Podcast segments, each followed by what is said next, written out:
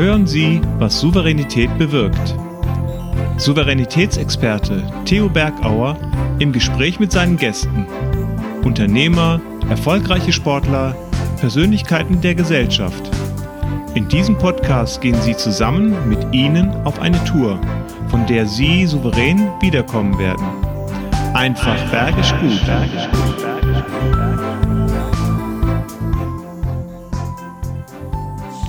Ich liebe die Berge und ich liebe die Menschen.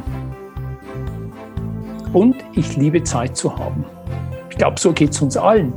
Zeit für das zu haben, was wir uns mal wünschen. Vielleicht so eine Auszeit. Bist du bereit für ein Abenteuer, dich auf Auszeit einzulassen? Denn der Effekt wird sein, durch diese Auszeit wirst du sensibel werden für deine Selbsteinschätzung.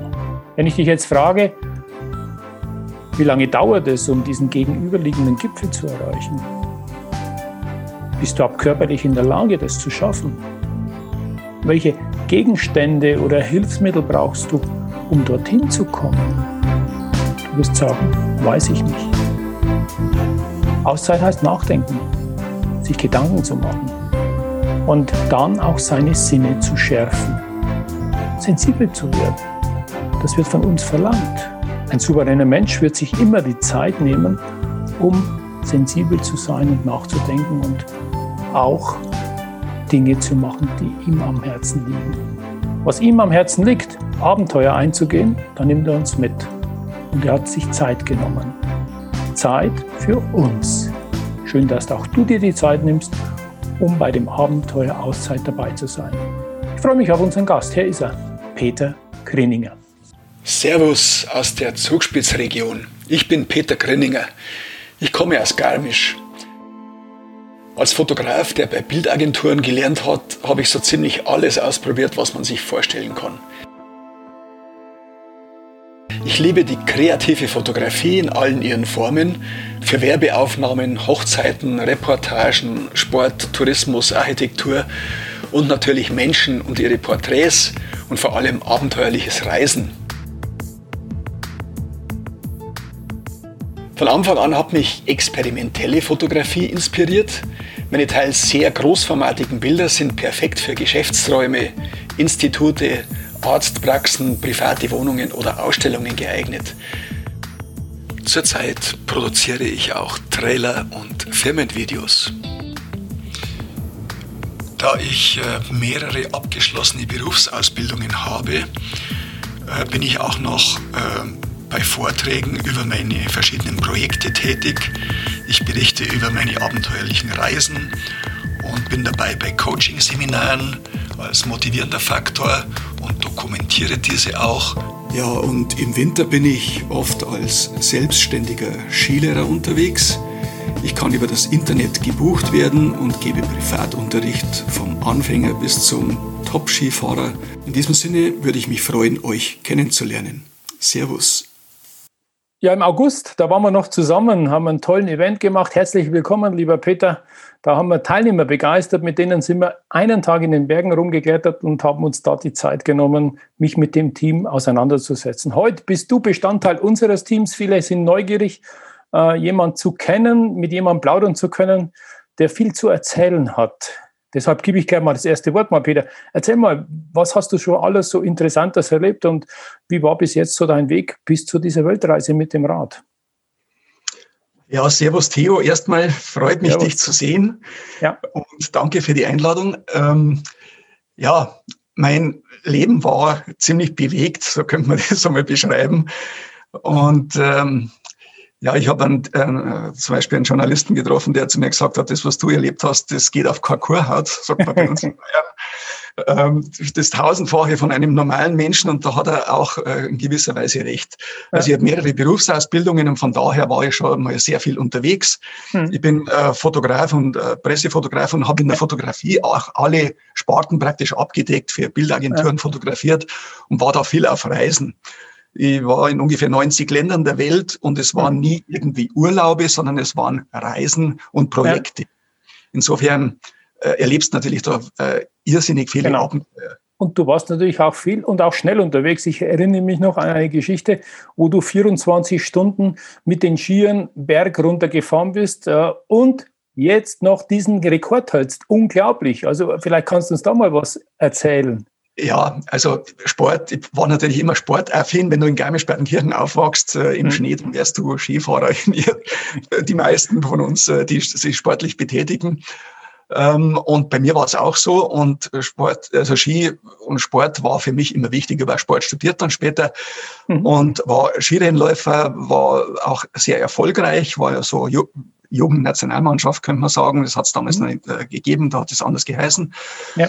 Ähm, bin aber dann, ähm, habe mich dann spezialisiert auf Langzeitabfahrtsläufe und Steilwandfahren und solche Geschichten, also die so ein bisschen von der Rolle äh, weg, also nicht die klassische Rolle erfüllen. Mhm. Und da sind wir dann eingeladen worden zum 24-Stunden-Rennen beispielsweise. Und ich habe damals den Weltrekord gebrochen als Einzelfahrer. Das mhm. ist eigentlich ein Rennen, wo man zu zweit fährt, aber damals war das noch erlaubt, sich auch zu trennen. Und dieser Einzelfahrer, da hat es, glaube ich, gibt es bis heute keinen, der so viele Höhenmeter gefahren ist wie ich. Mhm. Ja, Respekt. Ähm, und das ist ja auch das, wo wir heute uns bewegen werden in Richtung Abenteuer. Du suchst die Abenteuer, du liebst die Abenteuer. Äh, und äh, ich will einfach Mut machen, unseren Zuschauern, unseren Zuhörern auch mal rauszugehen aus dem Trott, rauszugehen, mal neue Dinge auszuprobieren, aber angemessen an das, was halt äh, noch gesund ist und wo Risiko überschaubar ist. Ähm, das hat wahrscheinlich sehr viel auch mit Planung zu tun, mit Vorbereitung. Ja, also speziell jetzt für die Radreise war die Planung extrem wichtig. Ähm, es ist ja nicht mehr so wie früher. Man kann sich ja besser vorbereiten. Man hat die sozialen Medien, man hat das Internet. Man kann sehr viel Wissen generieren mhm. in einer kürzeren Zeit und du kannst sehr ja. detailliert fragen. Insofern kannst du dich auch gut vorbereiten. Und trotzdem kommt natürlich alles ganz anders, wie du denkst. Erstens kommt es anders, zweitens, als man denkt. So ist es ja. ja. Und ähm, es, es sind ja viele Faktoren, die du nicht beeinflussen kannst. Mhm. Äh, aber auf das kannst du dich auch vorbereiten. Aber das ist äh, zum Beispiel die Erfahrung, die man hat.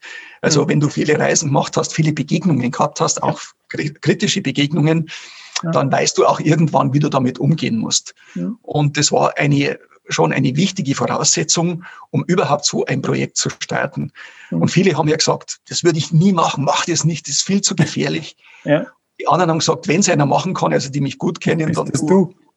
Und ähm, da dazwischen ist natürlich ein großer Spielraum und ähm, da musst du dann auch irgendwie durch. Und irgendwann mhm. musst du sagen, ich mache das jetzt. Ja. Und viele haben Ideen und setzen es aber nicht um. Und mhm. ich war eigentlich immer so einer, der von Ideen gelebt hat und diese ja. auch immer versucht hat umzusetzen wie schaffst du es dann, das auszufiltern, wenn du sagst, du hast viele Ideen, dann halt diesen Fokus zu kriegen und zu sagen, auf diese eine Idee, da bereite ich mich jetzt konsequent vor und das war ja das Projekt mit dem Rad um die Erde zu fahren. Ja, also wenn man es jetzt so bildhaft darstellt, habe ich viele Ideen, mhm. äh, viele Projekte, die möglich wären und das schränkt sich auch immer mehr ein, im, also in Verbindung auch mit der, mit der Gesamtsituation, in der ich mich jetzt gerade befinde. Äh, du brauchst zum Beispiel für so ein Unternehmen brauchst du Zeit, habe ich vorher ja. nie gehabt. Ja. Du brauchst äh, dreiviertel Jahr Zeit. Also mein ursprünglicher Plan war ja, mit dem Rad bis Hanoi zu fahren. Ja. Und dann äh, kam äh, Weltreise dabei raus. Hatte ich dann noch mehr Zeit.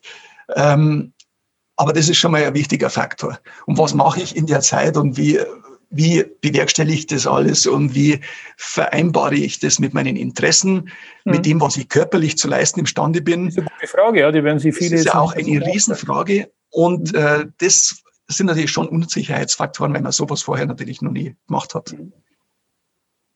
Ja, und das ist natürlich äh, auch Mut. Mut gehört ja auch mit dazu. Ähm, Mut, die Dinge anzugehen. Und das wirst du geschafft, dass die Zeit sich mal die Zeit zu nehmen. Und das soll so die große Überschrift auch unser, unser heutiges Gespräch haben, mal ein Abenteuer sich zu gönnen, und zwar das Abenteuer Auszeit. Viele wollen es vielleicht, trauen sich es nicht, haben es immer mal vor, ja, wenn ich mal in Ruhestand gehe, ja, wenn, ja, wenn.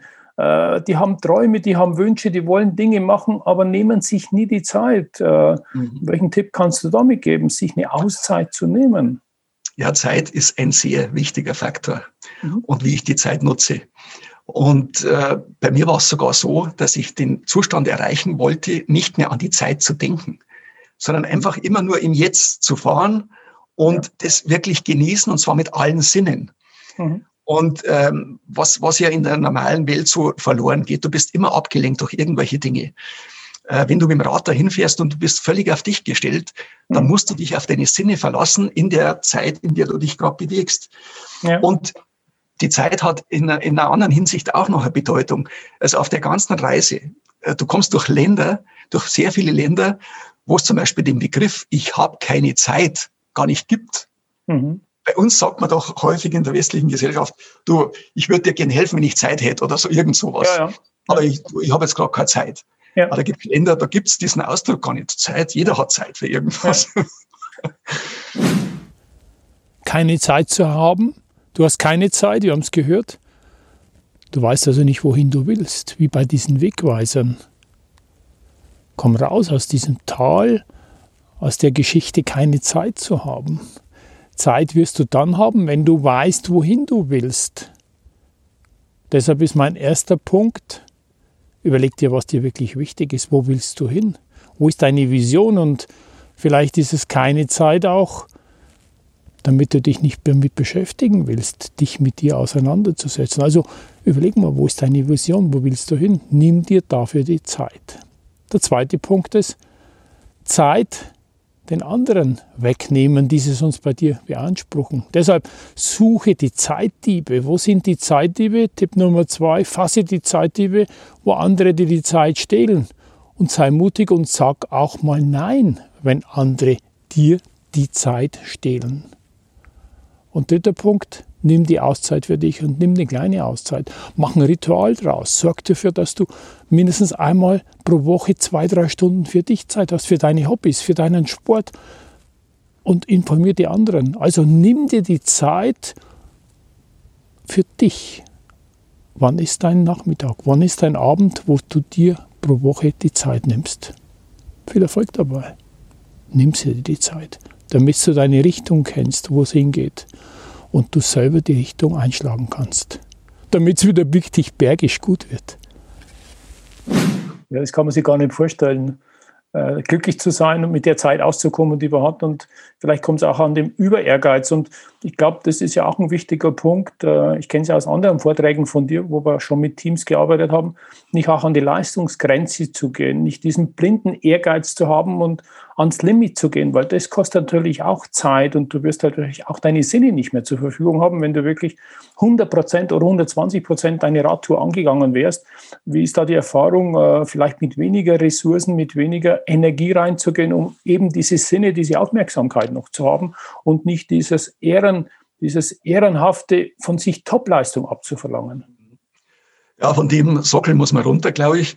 Äh, es geht um was anderes. Es geht um äh, das, dass du richtig haushaltest mit deinem Körper. Und da hilft dir natürlich auch die Zeit im Leistungssport. Du mhm. weißt genau, zu welchen äh, körperlichen Anstrengungen du fähig bist ja. und wie viel Erholungszeit du brauchst. Und das habe ich schon alles mit einbezogen. Das weiß man natürlich am Anfang noch nicht so. Und die Route, die ich gewählt habe, war ja wirklich super schwierig. Also mhm die ganzen Vorträge, die ich selber über die Radreisen gesehen habe, die sind ja da alle rumgefahren, außenrum, wo ich drüber gefahren bin. Also mir waren Berge wichtig, Bergpässe und äh, mhm. waren ja 380.000 Höhenmeter. Also das ist ein wahnsinniger ja. äh, Aufwand, den ich da betrieben habe.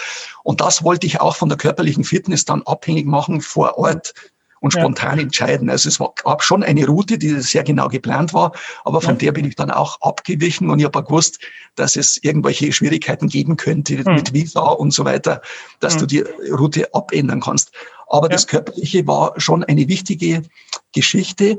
Äh, ich habe immer versucht, mich nicht über zu, äh, also ungefähr bei 80 Prozent maximal zu bleiben, dass mhm. ich immer noch äh, Reserven hatte.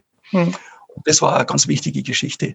Und ich bin auch nicht im super trainierten Zustand in die Reise reingegangen, weil ich mhm. wusste, äh, im Sinne der Periodisierung, irgendwann wirst du immer besser. Ja. Und, und wenn du schon, du laugst dann aus, wenn du schon zu gut reingehst. Ja, also das war praktisch wie ein Training.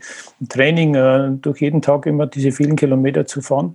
Äh, und natürlich auch äh, Training an die Höhe. Ich, wir haben ein Bild, das können wir ja mal zeigen gerade, wo du auf 4500 Meter Höhe äh, oben kampierst mit deinem Zelt mit einem Reifen, die ausgepackt sind, weil du wahrscheinlich irgendwelche Servicearbeiten noch gemacht hast. Äh, das ist ja auch, wie, wie geht es einem, wenn, wenn du permanent auf so Höhen bist und auch der Sauerstoff nicht so zur Verfügung ist, wie man sich das vorstellt? Ja, ich äh, habe Erfahrungen mit, mit Höhenbergsteigen gehabt schon mhm. und ich wusste, dass es gefährlich werden kann, sowas. Ja. Und äh, es gibt ja Menschen, die, äh, die nicht dauerhaft in der Höhe leben können oder die auch mhm. äh, gleich Probleme bekommen. Und es hat auch nichts mit dem Trainingszustand zu tun, sondern es ist eine medizinische Geschichte. Mhm. Und ich hatte da wirklich, dadurch, dass ich mich lange angepasst habe, in Kirgistan zum Beispiel, waren, waren die Pässe schon über 3000 Meter hoch. Und ich mhm. dachte, und die waren auch wahnsinnig schwer, also technisch schwer. Und ich dachte, was schwerer, das gibt's gar nicht mehr. Aber dann, wie ich, als ich nach Tibet kam, ich bin ja fast 200 Bergpässe gefahren, bin äh, einige Pässe über 5000 Meter gefahren. Mhm. Und wenn du mal auf 2000 Meter bist, dann weißt du, dass das schon anstrengend. 3000 ist wieder andere Nummer, 4000 ist unvorstellbar und 5000 ist noch mal ganz was anderes. Du hast da nur noch äh, einen gewissen Bruchteil an Sauerstoff zur Verfügung. Aber wenn du dich anpasst und du machst es ganz langsam, dann kann das funktionieren. Und ich habe da nie Probleme gehabt. Mhm. Toi, toi, toi. Und das ist wieder das in sich hineinhören, nicht übers Ziel hinausschwitzen, einfach genau. äh, da in kleinen Dingen voranzugehen und nicht zu über ehrgeizig das anzugehen. Und das ja, ist ja ganz versuch, ja und, und auch versuchen, äh, gesund zu bleiben. Das ist auch ganz mhm. wichtig. Das schaffst du nicht immer, weil du ja immer der Natur ausgesetzt bist. Und ja. in Tibet beispielsweise hat es 40 Tagen, äh, Tage hintereinander geregnet.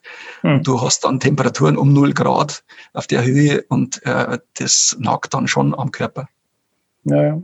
Und auch natürlich von der Versorgung. Du kannst nicht schnell mal in den Supermarkt gehen, kannst da was kaufen oder kannst ja. du noch irgendwelche medizinischen Zusatzprodukte dir holen. Das gab es ja alles nicht. Also da da hast du wirklich ähm, schon sehr, sehr haushalten müssen mit deinen Ressourcen und auch die Achtsamkeit deines Körpers gegenüber. Genau, das war übrigens auch ein Ziel, dass ich äh, so ein bisschen in die Wildnis komme und äh, mhm. dass ich mich selber versorgen muss. Und ich habe immer mhm. so Essen und ein Zeug für eine Woche oder mhm. zehn Tage dabei gehabt. Ja. Und du hast die Auszeit ja wirklich echt gemeint, denn du warst ja wirklich alleine. Du hast alleine diesen äh, Ritt gemacht um die Welt äh, mit deinem Rad, hast kein Begleitfahrzeug, keinen Service dazu gehabt, keinen zweiten Partner, mit dem du dich irgendwo abstimmen konntest, sondern ganz alleine auf dich gestellt. Äh, welche Erfahrung hast du gemacht in dem Alleine sein? Ich könnte es nicht, also ich bin ein Gruppenmensch. Äh, so lange allein zu sein, ich merke es jetzt schon in den Corona-Zeiten, wo ich keinen Kontakt mehr habe, ja. das fällt mir sehr, sehr schwer. Wie ging es dir da? Ja, deswegen geht's mir jetzt in der Corona-Zeit auch gut, weil äh, ich glaube, es gibt einen großen Unterschied zwischen alleine sein und einsam sein. Ah. Und ich fühle mich nie einsam. Und äh, du hast auch den Vorteil, wenn du alleine unterwegs bist, du kommst ja in Kontakt mit Menschen. Mhm. Und es ist ja auch eine, eine Sache, die mich brennend interessiert. Ich bin super neugierig. Ich will auch die Kulturen kennenlernen. Äh, ich habe zum Beispiel Listen dabei gehabt für jedes Land, wo ich äh, die Sprache, wo ich Fragen stellen konnte. Äh, so gut es ging und manchmal war es Körpersprache, aber ich bin sehr oft mit Menschen in Kontakt getreten. Mhm. Wenn du jetzt zu zweit oder zu dritt unterwegs bist, dann ist dein erster Bezugspunkt dein Partner auf der Reise. Ja. Und mit dem mit dem sprichst du die ganze Zeit. Mhm. Und wenn du alleine fährst, dann bist du angewiesen auf die anderen, beziehungsweise du willst den, du suchst den Kontakt auch, ja. bist viel offener auch. Ich bin auch offen äh, ja. gegenüber fremden Menschen und das war das Spannende dran. Und ich habe so mhm. viele Kontakte deswegen geknüpft, die ich vielleicht zu zweit oder zu dritt nicht mhm. hätte schaffen können. Ja, da entstehen sogar Freundschaften und manche geben dir sogar das Gewehr in die Hand, wie wir das auf ja. dem Bild gerade sehen. Äh, das ist schon eine große Ehre, so eine Knarre dann von jemandem zu bekommen, der äh, ja so wahrscheinlich am ersten Blick nicht so vertrauenswürdig ausgeschaut hat. Ja, solche Situationen gibt es natürlich auch. Ich habe hab sehr viele, also ich bin ja als Fotograf weltweit unterwegs gewesen und da erlebst du halt auch sehr viele gefährliche Situationen. Und die Welt wird nicht sicherer. Also das kann man mal mit äh, aller Deutlichkeit sagen. Ja. Äh, Mittelamerika oder so, was da vor sich geht, das, ja. sind, äh, das sind Dinge, die viele Fotografen gar nicht mehr reisen lassen. Ich meine, jetzt momentan mhm. geht es jetzt sowieso nicht. Bin ja übrigens froh, dass ich die Reise noch vor der Pandemiezeit machen ja. habe können. Bin ja richtig dankbar, weil jetzt momentan ging es nicht. Mhm. Aber ja. mit den Menschen, die Kontakte, das ist schon eine Sache, wo du ganz schnell manchmal in Sekundenbruchteilen die Situation beurteilen musst, mhm. ist die jetzt gefährlich für mich oder ist sie eher mhm. positiv? Mhm. Und welche Maßnahmen ergreifst du dann, um die ganze Sache zu entzerren, wenn es gefährlich wird? Ja. Wie kannst du diesen Weg der Einsamkeit für dich verlassen? Wie kommst du raus aus dem Tal, dich einsam zu fühlen? Lass uns mal die Blickrichtung verändern und drei Tipps dir mitgeben. Was kannst du tun, damit du nicht mehr einsam bist? Der erste Tipp ist, beschäftige dich mit dir selber. Was schätzt du an dir? Was magst du an dir? Der zweite Punkt ist, was magst du an anderen? Also führe Interviews, höre hinein und interessiere dich aufrichtig an anderen Menschen. Führe Interviews und Überlege, was anderen Menschen am Herzen liegt. Bekomme es raus. Zeige aufrichtiges, ehrliches Interesse. Also, schnapp dir bis zum nächsten Talk drei Menschen, mit denen du ein Gespräch führst und aufmerksam hineinhörst. Was bewegt dein Gegenüber? Zeige echtes, aufmerksames Interesse. Und der dritte Punkt ist ganz einfach. Das Jahr steht vor der Tür und deshalb wo engagierst du dich? In welchem Ehrenamt bringst du dich ein? Helfer können wir überall gebrauchen. Also nutzt die Möglichkeit, dich in einem Ehrenamt für dieses Jahr zu engagieren. Viel Erfolg dabei und du wirst sehen, es wird wieder richtig bergisch gut und du bist nicht mehr einsam. Ja, das ist interessant und äh, ich habe immer Fragen mit dem Quebec, äh, nicht die mir durch den Kopf gehen, sondern unserem vorhergehenden Gast und wir hatten den letzten Tag ja mit Tobias Kämmerer. Er ist im Radio jeden Tag, macht die Morning Show, also macht auch äh, Unterhaltung, sorgt dafür, dass die Menschen gut drauf sind. Äh, und der hat gefragt, gesagt, Mensch, wenn du den Peter im Talk hast, mich interessiert folgende Frage. Ähm, seine Frage ist nämlich, an welche Lieblingsorte würdest du denn gern mal wieder fahren? Der sagt, der muss doch ein, zwei Lieblingsorte haben, wo er gern wieder hinfährt, wo er sagt, da möchte ich noch mal einmal vorbeikommen. Und parallel dazu, wo möchtest du auf keinen Fall mehr hin? Ja, das ist schwer zu beantworten, ähm, weil die Eindrücke, die du hast, ja so verschiedenartig sind. Du kommst in Länder, wo zum Beispiel das Essen fantastisch gut ist, also Südostasien oder Südchina. Mhm. Äh, du denkst ja immer schon, du hast alles probiert und du kennst alles an, hm. an, an, an Essen, aber es gibt so viele wahnsinnig gute Gerichte und allein deswegen willst du schon wieder in dieses Land hin. Ja. Es gibt natürlich auch ähm, Länder, die zum Beispiel geografisch nicht so interessant sind wie Ungarn. Da muss ich jetzt nicht unbedingt wieder hin. Es ist mhm. alles nur flach. Äh, es ist äh, weder starker Wind und ähm, ja, es war jetzt nicht unbedingt äh, interessant, aber es gibt auch äh, zum Beispiel viele Weltkulturstätten oder Weltnaturstätten von der UNESCO, äh, die wie, wie zum Beispiel Angkor ist eine, ein riesengroßer Bereich, den kannst du einfach in drei Tagen nicht anschauen. Und es ist so interessant und so was Großartiges geschichtlich äh, gesehen und auch äh, von, von den Eindrücken, die man haben kann, dass äh, das schon Orte sind, wo du wieder hin willst. Aber grundsätzlich bin ich ein Mensch, der immer was Neues sehen will. Das ist eine Frage, die ich mir oft stelle. Ich sehe die Menschen und ich bin auch einer, der fotografiert sehr viel, weil er viele Eindrücke festhält und damit natürlich die Gefahr hat, äh, du siehst alles nur noch durch diese blöde Handys oder Fotos durch durch den Fotoapparat und kriegst das gar nicht mehr weg. Wie geht's dir? Du kommst ja mit der Riesenerfahrung, Fotojournalist zu sein und möglichst vieles festzuhalten und dennoch äh, diesen Freiraum zu haben, diese Erfahrungen zu genießen, ohne diesen Apparat. Mhm. Ja, das ist auch eine grundsätzliche Frage gewesen von mir. Ich wollte ja eigentlich so, äh, das, ich habe das ganze Peacebiking genannt und wollte mit Friedensaktivisten in, in Verbindung treten, was logistisch dann äh, sehr schwierig war und auch gefährlich. Mhm. Ähm, und wollte das Ganze finanzieren lassen über Crowdfunding, was dann nicht funktioniert hat. Und ich habe dann kurzzeitig sogar gedacht, obwohl ich Fotograf bin, überhaupt keine Kamera, nichts mitzunehmen und nur die Reise an sich zu genießen. Mhm. Aber das ist mir dann doch schwer gefallen. Und ich Hätte das Herz gebrochen. Ja, eine kleine, also keine besonders gute Kamera mitgenommen, die dann auch ständig kaputt war. Aber trotzdem war ich im Endeffekt froh, dass ich es dabei gehabt habe und ich hätte auch nicht die Vorträge machen können. Ja. Ich habe dann ja. doch irgendwie 50.000 Bilder gemacht. Ähm, aber das geht, das geht mir ja leicht von der Hand, ohne mhm. dass ich jetzt die persönlichen Eindrücke da und dass die darunter leiden würden. Ja, ja und ich glaube auch bei bei der Vielzahl der Eindrücke ist es schon wichtig, die zu archivieren und da wieder ja. auch da diese Balance zu bekommen, nicht alles permanent fotografieren müssen genau, zu wollen, sondern genau. die wesentlichen Dinge rauszupicken. Und die dann auf dem Bild festzuhalten. So ist es. Ja, die Frage, die der Tobias noch hat, oder Tobi, ist, äh, er hat gesagt, leck mich am Buckel. Da muss doch irgendwann mal der Punkt kommen, wo er sagt, hey, ich hau das Rad in die Ecken, ich will nicht mehr. Ähm, wie oft hast du solche Punkte gehabt und wie, wie hast du dann es doch geschafft, immer wieder jeden Tag aufzusteigen auf dieser Stahlross, das du geliebt oder gehasst hast? Ja, das ist vielleicht die beliebteste Frage, die mir gestellt wird in dem Zusammenhang. Und äh, weil das viele gar nicht äh, selber einschätzen können, wie, wie es ihnen gehen würde. Und sie, die meisten sagen ja, irgendwann würde ich das Rad hinterhauen. Aber ich habe mir gedacht, wenn ich an diesen Punkt komme, mhm. dass ich sage, warum mache ich das eigentlich alles, dann habe ich die falsche Reise angetreten.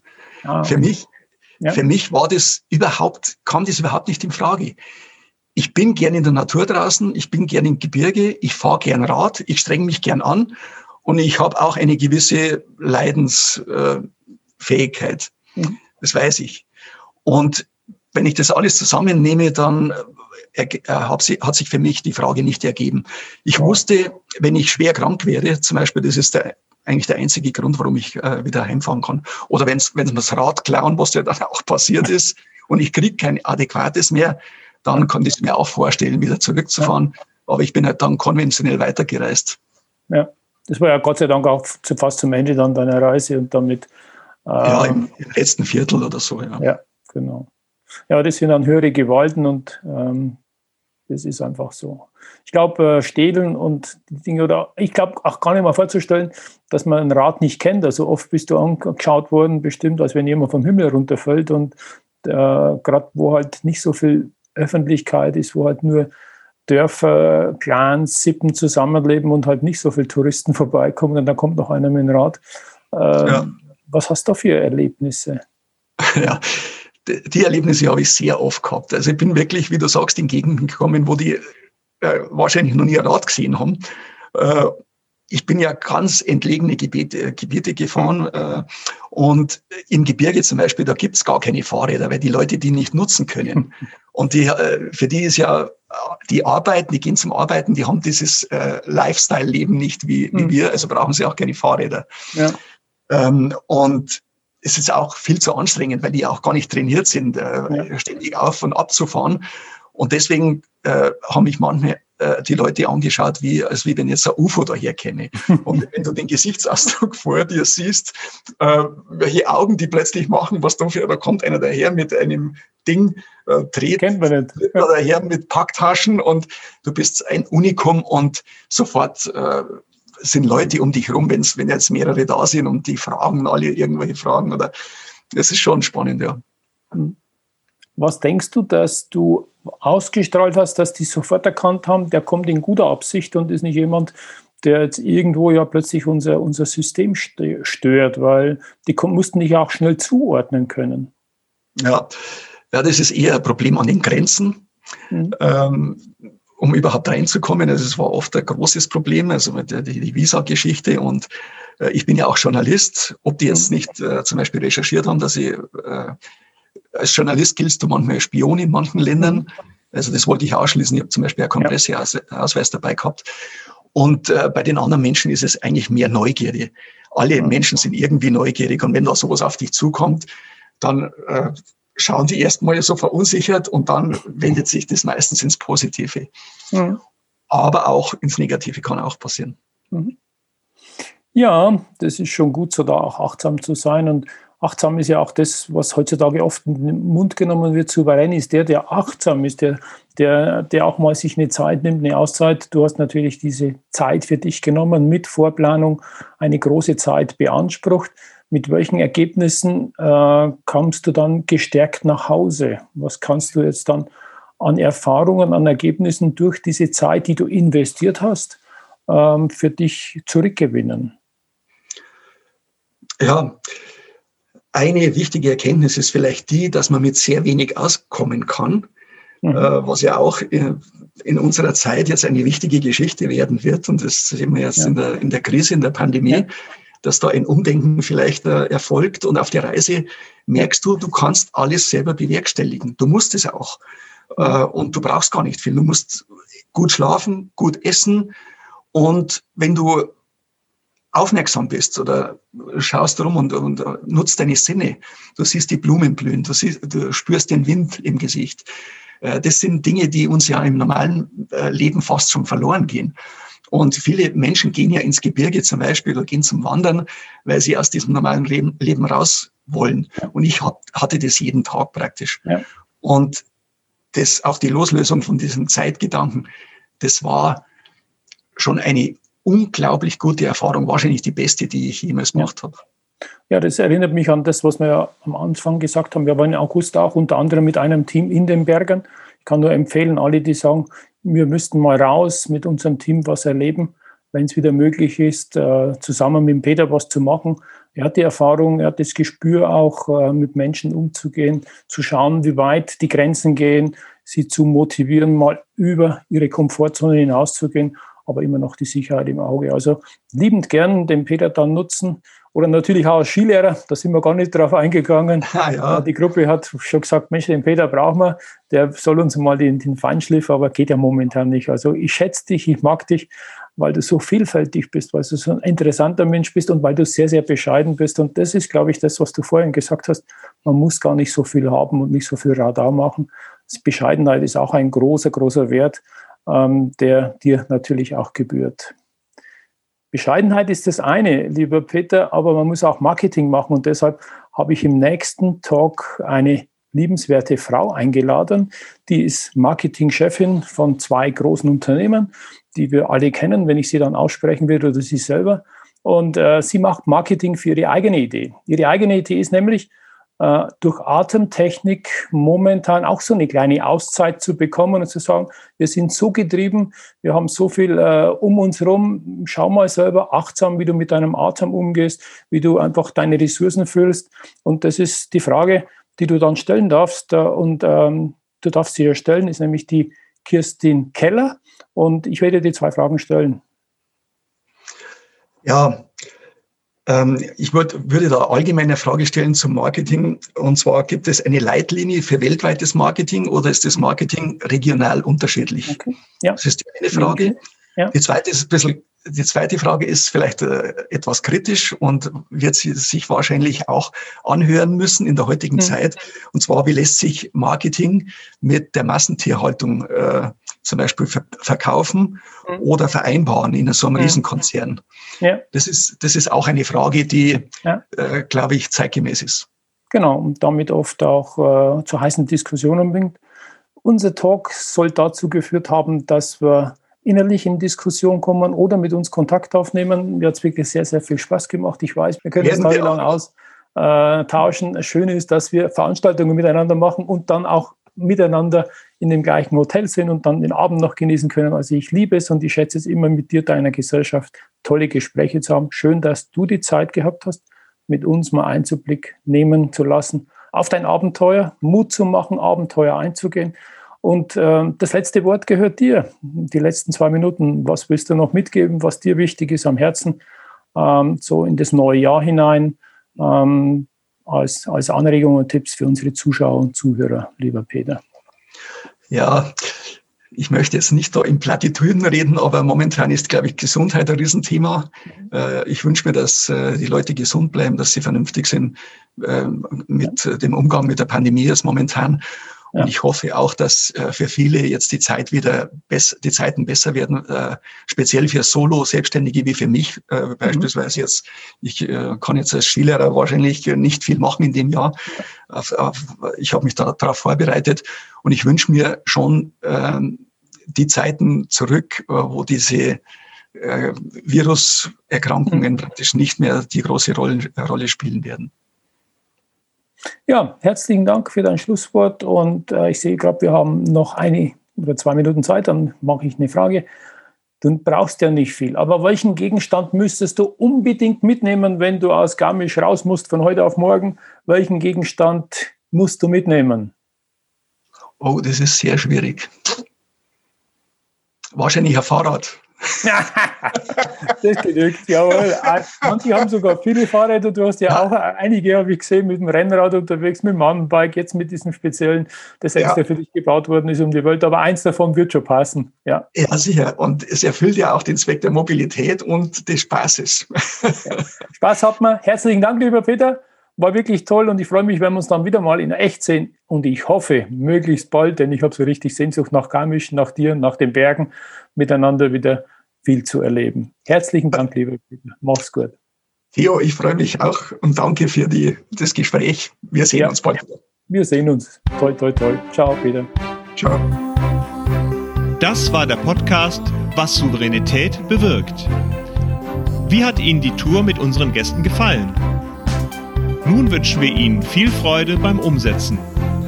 Es ist bergisch gut, wenn Sie den Podcast weiterempfehlen, teilen und auch gerne liken. Vielen Dank fürs Zuhören und bis zur nächsten Folge, was Souveränität bewirkt.